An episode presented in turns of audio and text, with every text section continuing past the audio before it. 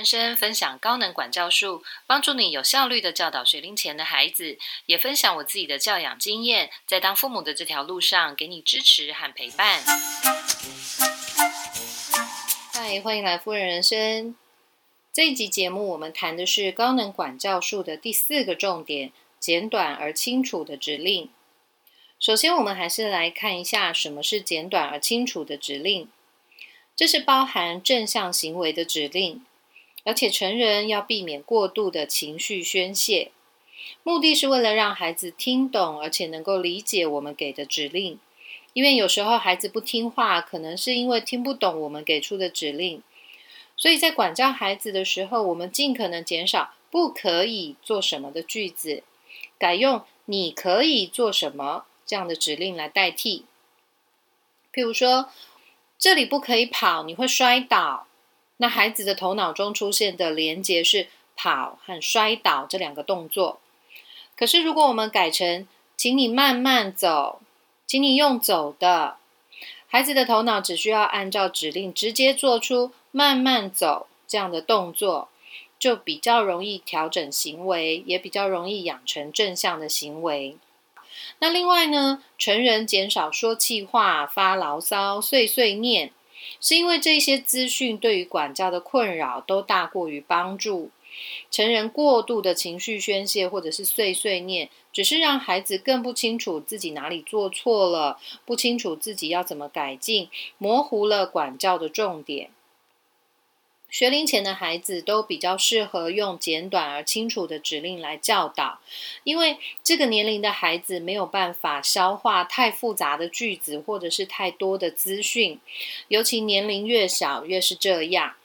所以用讲道理的方式来管教学龄前的孩子，其实不太适合。在我们家呢，只有哥哥一个孩子的时候，我习惯用讲道理的方式来管教他。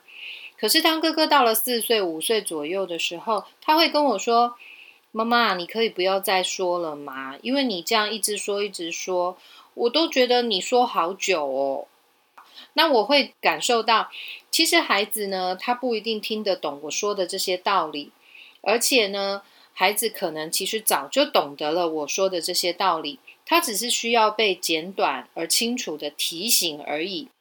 所以。说道理呢，对学龄前的孩子呢，不是那么的必要。给出简短而清楚的指令，反而比较能让孩子理解，孩子听得懂，就比较容易听话了。好，那如何给出简短而清楚的指令，是成人必须练习的功课。但是对许多成人来说，怎么样让自己的指令简短而清楚，是有困难度的。但是这需要很多次的练习，熟能生巧之后，就比较能够顺利的表达出来了。那以下呢，对于如何给出简短而清楚的指令，有几个重点和大家分享。第一个重点是在状况发生的时候呢，请先练习稳定我们自己的情绪。因为通常孩子不听话或者把事情搞得一团糟的时候，我们一定是气得头顶冒烟，准备要开骂了。包括我自己都是这样子。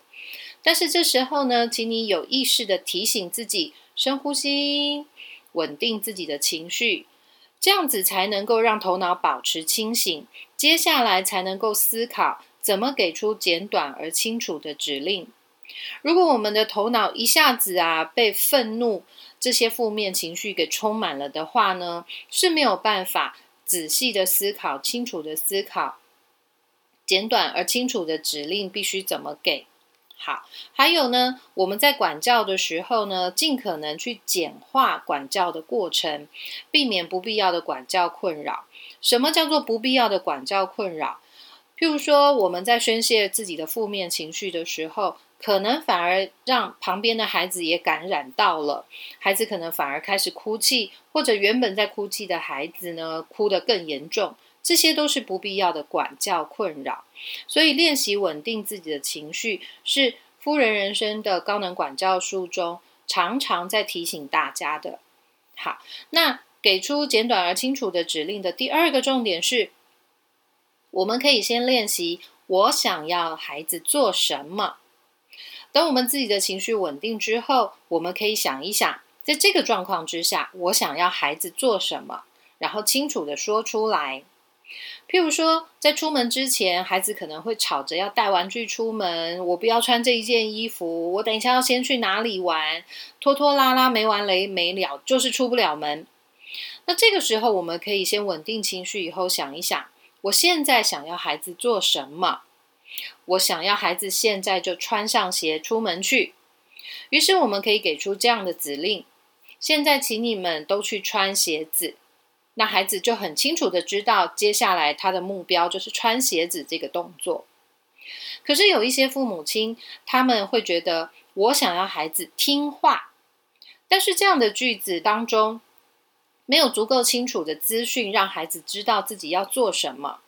对孩子来说，听话这个范围太大了，他不知道自己要做什么事才叫做听话。学龄前的孩子需要我们把一个事件。或者是一个概念拆解成一个一个的动作，让他们去做。所以简短而清楚的指令，请你给孩子一个单一的动作，让他去做好。所以我想要孩子听话这样子的句子呢，请把它拆解成一个一个的动作。好，那这是第二个重点。如何给出简短而清楚的指令的第三个重点是，我们还可以练习。我希望孩子怎么做？刚刚的重点是 what 的概念，现在这个第三个重点是我希望孩子怎么做，这是 how 的概念。可能有一种状况是孩子做出了危险行为或者是违规的行为，我们希望孩子调整去做出适当的行为或者是安全的方式。所以在孩子做出危险行为或者是违规行为的当下。除了暂停制止孩子之外呢，我们给出正向的指令，来引导孩子往正向的行为去执行。譬如说，当我们的孩子在跟其他孩子一起游戏的时候，他想要抢对方的玩具，那在第一时间呢，我们制止孩子抢玩具的这个动作。接着，我们可以想一想，我希望孩子开口询问对方，可不可以借我玩？好于是我们可以给出这样的指令，请你先问他可以借我玩一下吗？然后请孩子仿说。像这样的指令呢，很清楚、很简短，孩子呢就能够有效的去执行，非常清楚的理解我们给的指令。那当孩子发现他按照成人的指令去做事情，可以产生好的效果，譬如说可以借到玩具，或者是呢能够被爸爸妈妈鼓励。孩子就会比较愿意听话，比较愿意接受我们的管教了。好，以上呢是如何给出简短而清楚的指令的三个重点。接下来还有几个注意事项和大家分享。第一个是，看见孩子在捣蛋和哭闹的时候，确实很值得我们发脾气。但是，夫人人生的高能管教术中，不断的强调。请大家能够稳定自己的情绪，请大家淡定的面对孩子这样的状况。其实，在成人稳定情绪之后，是能够产生一种力量，帮助孩子也稳定自己的情绪。而且，我们可以想一想，如果我们把自己的情绪宣泄和管教这两件事情放在同一个天平上，想一想哪一项会比较值得先去处理呢？好，注意事项的第二点是，给出简短而清楚的指令，是成人需要一段时间练习才能够顺顺利表达的管教技巧，而且这同时还需要一些情绪管理的能力，这是我们可以跟孩子一起努力的。在管教孩子的同时，我们也在学习找出一个能够跟孩子沟通最好的方式，我们也在学习怎么当一个好的父母。其实这就是在学习如何当一个好的人，所以在孩子成长的过程中，我们也是持续不断的在学习，和孩子一起长大。好，那第三个注意事项是，如果你觉得自己的孩子常常不听话，其实有很多的细节是可以去检视的。但是在今天的节目中呢，希望你能够去检视一下自己平常给出的指令，孩子是不是都能够听得懂。是不是太多的碎碎念了呢？是不是过多的情绪宣泄了呢？你给的指令够不够简短而清楚呢？如果我们想要让孩子听话，必须先确定孩子真的有听懂我们说的话了。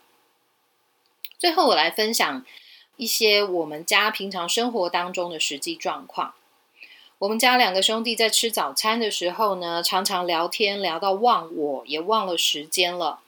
这个时候，我会直接提醒他们：“好了，现在是吃饭时间，请你们好好吃饭。”但是在说出这个指令之前，妈妈，我内心的小剧场啊，早就走过无数的碎碎念，还有无数的气话想要脱口而出。